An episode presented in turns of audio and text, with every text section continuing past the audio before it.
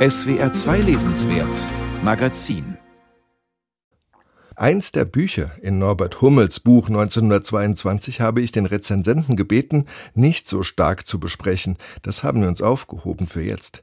T.S. Eliots Langgedicht Wasteland, das öde Land, erschien vor genau 100 Jahren. Und wenn der Autor selbst es vorgelesen hat, dann klang das so. April is the cruelest month, breeding lilacs out of the dead land, mixing memory and desire stirring dull roots with spring rain.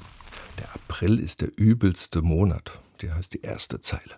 In der Popkultur spielt Wasteland eine Riesenrolle mit seiner getragenen Untergangsstimmung, spätestens seit einem Auftritt in Francis Ford Coppolas Vietnamkriegsepos Apocalypse Now.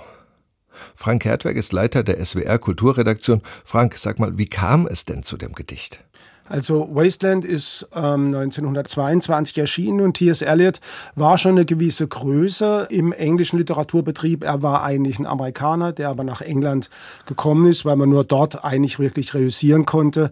Man kannte ihn aber, war gleichzeitig noch Bankangestellter bei Lloyd und hat interessanterweise mit den Reparationsproblematiken mit Deutschland zu tun, war dann echter Experte. Er hatte eine sehr, sehr schwierige Ehe. Seine Frau war depressiv. Dann kam noch seine Mutter zu Besuch, was vielleicht vielleicht auch noch eine gewisse Belastung war. Und daraufhin hat die Bank ihm dann 1921 drei Monate freigegeben. Und da ist er dann nach Kent, nach Margate. Ich war da letzte Woche und habe mir das mal angeschaut. Und da saß er unter so einem Unterstand und hat wohl einen Teil, eben die 50 Zeilen aus diesem Gedicht geschrieben.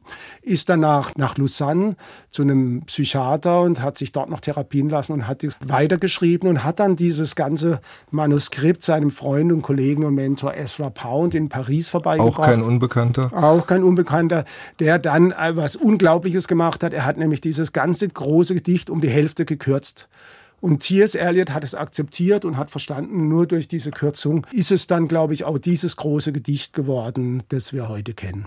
Und worum geht's dann? Nach also, dieser Kürzung, was ist da noch übrig geblieben? Ähm, es ist immer noch viel übrig geblieben, auch zum Nachdenken. Es ist eine Gegenwartsdiagnose nach 1918, also nach dem Ersten Weltkrieg.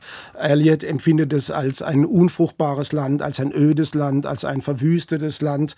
Und im Gedicht selber kombiniert er das, und das ist, glaube ich, das Interessante, immer mit den Geschlechterverhältnissen. Also Mann, Frau werden in vielerlei Perspektiven durchgespielt und es sind keine sehr schönen Beziehungen. Also es gibt Prostitution, es gibt Vergewaltigung, zerrüttete Ehen, es gibt Nervenzusammenbrüche. Aber das Tolle an Elliot ist jetzt, dass er das Ganze in vielen Stimmen erzählt. Also es gibt nicht eine Erzählstimme, sondern es ist fast wie eine Hörspielcollage. Und wir haben, und das ist, glaube ich, das Besondere, eine unglaubliche Fallhöhe. Wir haben also hohe Töne, wir haben biblische Töne, ähm, sehr erhabene Töne und wir haben Kneipensprache, wir haben Umgangssprache.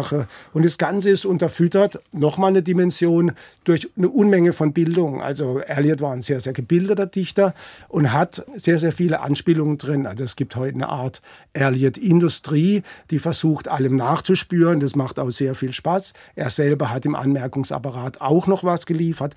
Aber das Geniale ist, er hatte wirklich ein absolutes Gehör für Sätze. Das heißt, er konnte Shakespeare-Sätze, Dante-Sätze, Webster-Sätze aus früheren Jahrhunderten nehmen in einen neuen Zusammenhang stellen und man liest es und es passt auch in den heutigen Zusammenhang. Wie ist das, wenn du es liest? Hast du das Gefühl, dass du es gerne liest oder liest du das jetzt mehr so aus so Schlaumeiergründen? Man liest immer auch aus Schlaumeiergründen, weil man ja Schlaumeier sein will.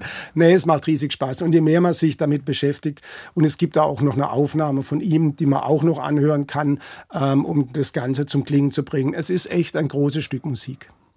Apropos Musik, ähm, die Sprache ist ja was ganz Eigenes dabei. Es gibt jetzt ein Schreibheft, das ist so eine legendäre Literaturzeitschrift, herausgegeben von Norbert Wehr. Da wird in ganz vielen verschiedenen Übersetzungsversuchen versucht, sich dem Ganzen anzunähern. Wie finden Sie es? Ähm, sag mal, wie findest du es? Ja, wie, wie findest du es? Ähm, ich mag das Schreibtisch, das ist, äh, Entschuldigung, ich mag das Schreibheft, das ist einer meiner Lieblingszeitschriften, weil man immer eigentlich Entdeckung macht. Und jetzt haben sie eben den ersten Teil dieses Gedichtes. Es sind fünf Teile. The Burial of the Dead haben sie neu übersetzen lassen. Es gibt ja die quasi anerkannte von Norbert Hummel. Bei Surkamp sollte man auch immer darauf hinweisen, kann sich jeder besorgen, zweisprachig, schönes Nachwort.